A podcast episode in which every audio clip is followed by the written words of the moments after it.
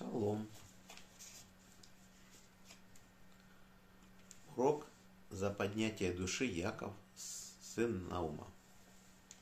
Яков бен Нахум. Глава Вайхи. И жил Яков в стране египетской 17 лет.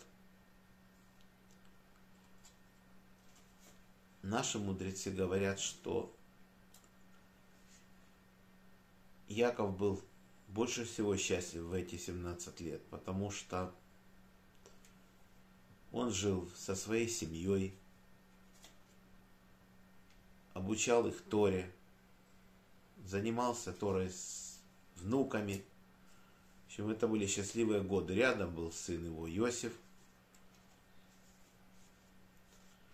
Наконец-то его жизнь удалась. Все 12 сыновей, все с ним.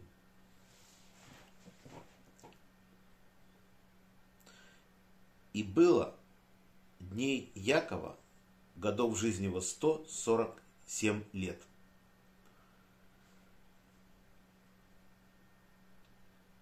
Яков, разговаривая с фараоном,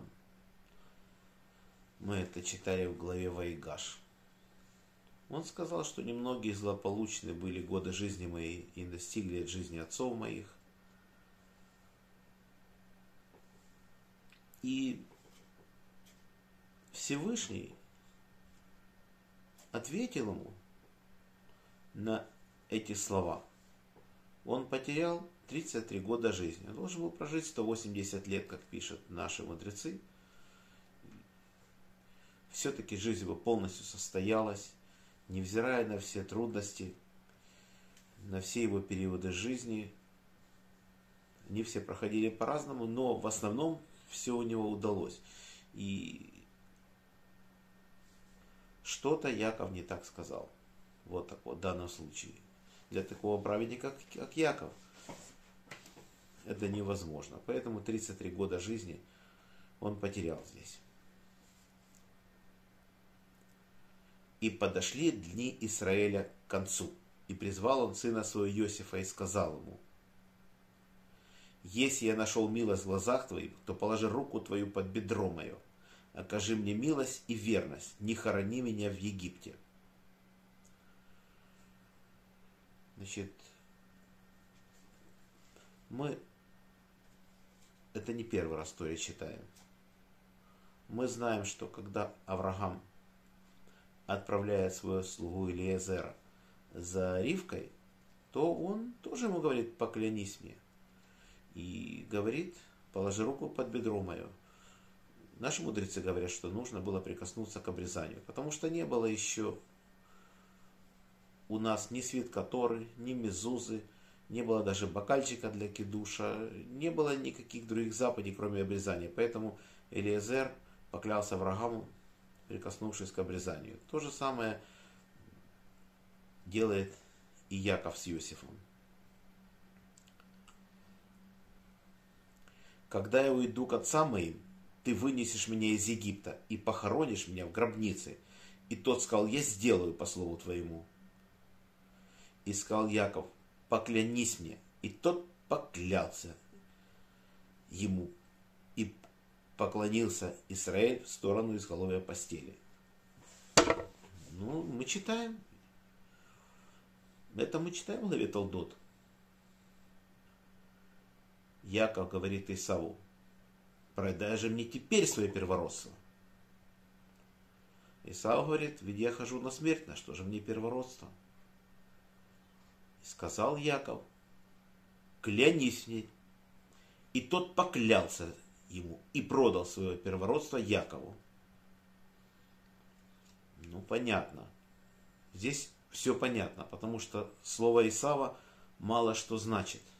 Здесь нужно было конкретные расписки, какие-то действия, клятвы. Здесь все понятно. Потому что Исав это человек, который может и мать с детьми поразить. То, что мы читаем с вами в Вайшлах. Поэтому здесь нужно быть, брать клятвы, нужно все эти обещания, эти все, это выполнять как положено. Но какой смысл брать клятву с Иосифа. Мало того, что Всевышний его поставил на такую высочайшую в мире должность. И он праведник. И полное доверие между сыном и отцом. Для чего еще нужна и клятва? И мы знаем из комментариев наших мудрецов, что для того, чтобы облегчить Иосифу задачу, когда фараон сказал, что хорони его здесь, своего отца после смерти Якова, он сказал, похорони его здесь. Он не хотел, чтобы Якова вынесли из Египта.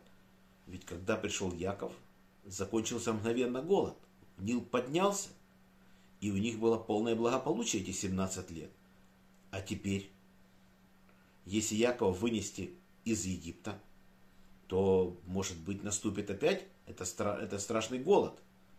И это, это были у него полные основания у фараона. И поэтому Иосифу нужны были аргументы.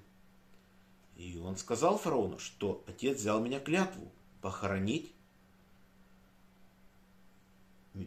своего папу в пещере Махпила в стране Кнаан. И фараон еще пытался возразить, он говорит, я снимаю твою клятву. А Иосиф сказал, тогда я сниму клятву свою, я обещал тебе, что никто не узнает, что ты не знаешь святой язык. И фараон тогда сказал, храни отца твоего. Вот для этого необходимо было Иосифу эта клятва, в помощь Иосифу. Иосиф в то время еще не был фараоном, был правителем страны. Он станет фараоном только через много лет, когда умирает фараон. Он только последние 40 лет будет править Египтом как царь. И поклонился Израиль в сторону золоя постели. Раши пишет, из этого мы знаем, что у изголовья умирающего находится шхина. То есть Яков поклонился божественному присутствию, шхине. Другой комментарий, что он поклонился своей кровати, на которой были зачаты все его дети. Все, спасибо за внимание. Всем всего самого наилучшего.